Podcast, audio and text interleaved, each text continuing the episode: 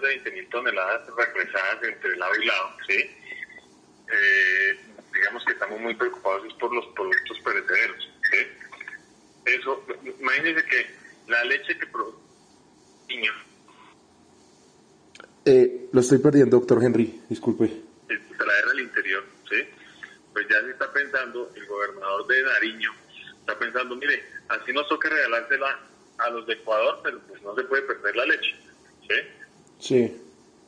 Entonces, pues ahí toca, ahí toca tener paciencia, ver cómo hacemos, que eh, eh, estamos buscando la solución. Yo acabo de salir del Ministerio de Transporte mirando y acosando la solución de, este, de este gran problema. La solución de momento, y lo mejor que puede pasar, es eh, Tumaco. ¿sí?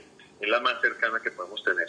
Ya en este momento están cargando unos carros con eh, alimentos en Buenaventura, en Buenaventura ¿sí? En, en barcaza, pero pues esta es una barcaza pequeña que es de 360 toneladas apenas, ¿sí? Así que pues empezará a moverse esa barcaza de esa manera y, esperar a ver a ver si que, nos lleguen más barcazas a Buenaventura para hacer este traslado y esas mismas barcazas traer la mercancía que están que está está en Tumaco, la que se puede trasladar para Tumaco. ¿sí?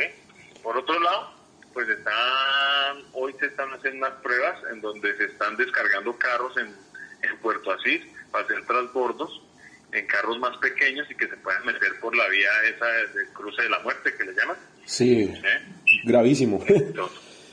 sí, sí, sí, exacto. Entonces, en, en, camiones más pequeños para que se pueda, para, para que podamos tener movilidad, pero pues no es fácil. ¿sí?